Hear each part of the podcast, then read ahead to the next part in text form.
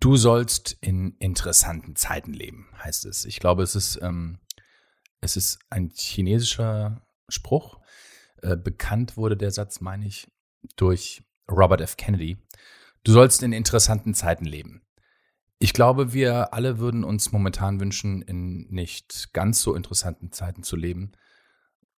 Das Leben dürfte aktuell gerne etwas langweiliger sein.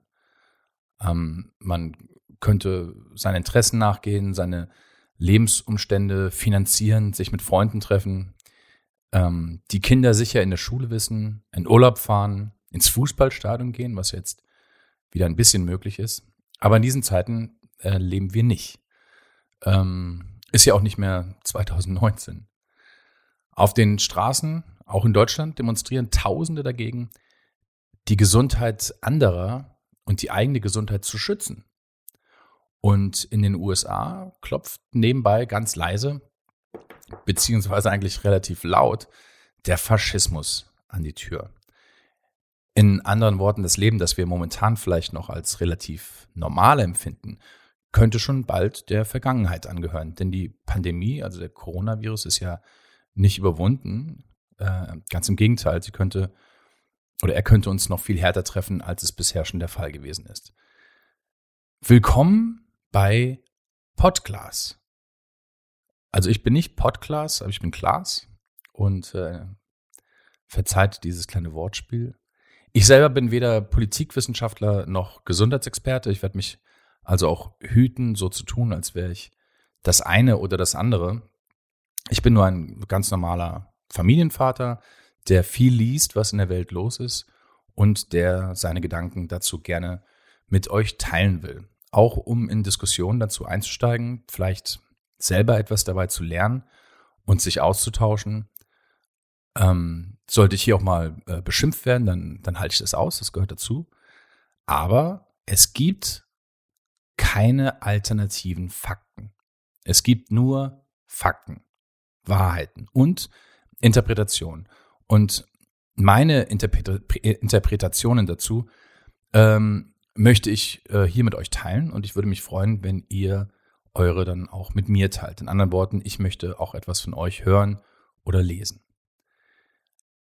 Am Dienstag gibt es die ersten Wahldebatten zu den amerikanischen Präsidentschaftskandidaten. Präsident Donald Trump gegen den Kandidaten der Demokraten Joe Biden. Die Debatten haben eine eine lange Tradition in den USA. Sie gehen zurück, meine ich, ähm, bis ins Jahr, mindestens bis ins Jahr 1960, zumindest die, ähm, die Fernsehdebatten, als John F. Kennedy gegen Richard Nixon gewann. Nixon hat ja immer behauptet, er wäre der eigentliche inhaltliche Gewinner gewesen. Kennedy hätte in diesem relativ neuen Medium Fernsehen nur besser ausgesehen und attraktiver gewirkt und deshalb ähm, besser gepunktet und letztlich letztendlich auch gewonnen. Das hat jetzt Nixon nicht davon abgehalten, acht Jahre später doch noch Präsident zu werden, was jetzt äh, für ihn jetzt nicht so gut geendet ist. Ich sage nur Watergate. Ich habe mir die Debatten 2016 vor vier Jahren zwischen Hillary Clinton und Donald Trump alle angesehen, mitten in der Nacht, und war mir absolut sicher, dass Clinton die amerikanischen Wähler mit Inhalten vollkommen überzeugt hatte, während ihr gegenüber mit lautstarken und unwirschen Parolen den gelernten demokratischen Prozess nur stören, wenn nicht gar zerstören wollte. Er, also er hatte für mich, Trump hatte für mich absolut keine Chance. Und dementsprechend hatte ich mir die Wahlnacht auch nur angesehen, weil ich dabei sein wollte, wie es zu der historischen ersten Wahl der ersten Präsidentin kommt ja, da hatte ich mich so deutlich getäuscht, wie viele andere wohl auch. Ähm, ich war damals vollkommen perplex, entsetzt, enttäuscht, verwundert, verwirrt. Eigentlich bis heute. Aber im Nachhinein hat es mir vor allem gezeigt, wie wenig Ahnung ich von vielen, vielen Amerikanern hatte. Und ich habe immerhin fünf Jahre in den USA gelebt. Als junger Erwachsener habe ich dort studiert. Und auch wenn mehr Menschen für Clinton gestimmt hatten, also sie die Popular Vote gewonnen hatte, hat es doch ja für einen, einen politisch unerfahrenen, uninteressierten, unfreundlichen Proleten und Angeber ja gereicht, ähm, um der mächtigste Mensch der Welt zu werden. Denn all das hat äh, seine Unterstützer überhaupt nicht gestört. Im Gegenteil. Ähm, ich glaube ja, sie haben Trump nicht trotz seiner Art gewählt, sondern weil er so ist. Weil er eben nicht Washington ist, nicht intellektuell, nicht Teil einer politischen Elite, die den Finger eben nicht am Puls der Gesellschaft hatte und hat, sondern einer wie sie selber. Wenn sie jetzt äh, selber Milliardäre sind, die äh, ihre Geschäfte auf dem und ins goldene Klo machen. Seine Wahl war ein riesengroßer Mittelfinger an das politische Establishment. Jedoch, wenn ich mir jetzt erträume oder vorstelle, vielleicht das beste Wort, ich wäre ein gefühlt ein Abgehängter in den USA, im Mittleren Westen, im Rust Belt, aus dem untergehenden Mittelstand. Vielleicht hätte ich ihn auch gewählt, weil ich eigentlich gar nicht mehr davon ausgehe, dass irgendeiner dieser hohen Herren und Damen auch nur irgendetwas für mich tut. Dann soll es wenigstens den anderen da oben auch mal schlecht gehen. Der Glaube an Trump ist also wohl letztlich gar nicht so sehr der Glaube an einen realen Erlöser, sondern der Wunsch, den übelsten Typen, der genauso wie ich selber auf alle und alles mit Verlaub scheißt, an der Spitze zu wissen. Ich selber muss gar nicht wirklich dabei gewinnen. Mir muss es gar nicht wirklich besser gehen, weil wird's doch eh nicht.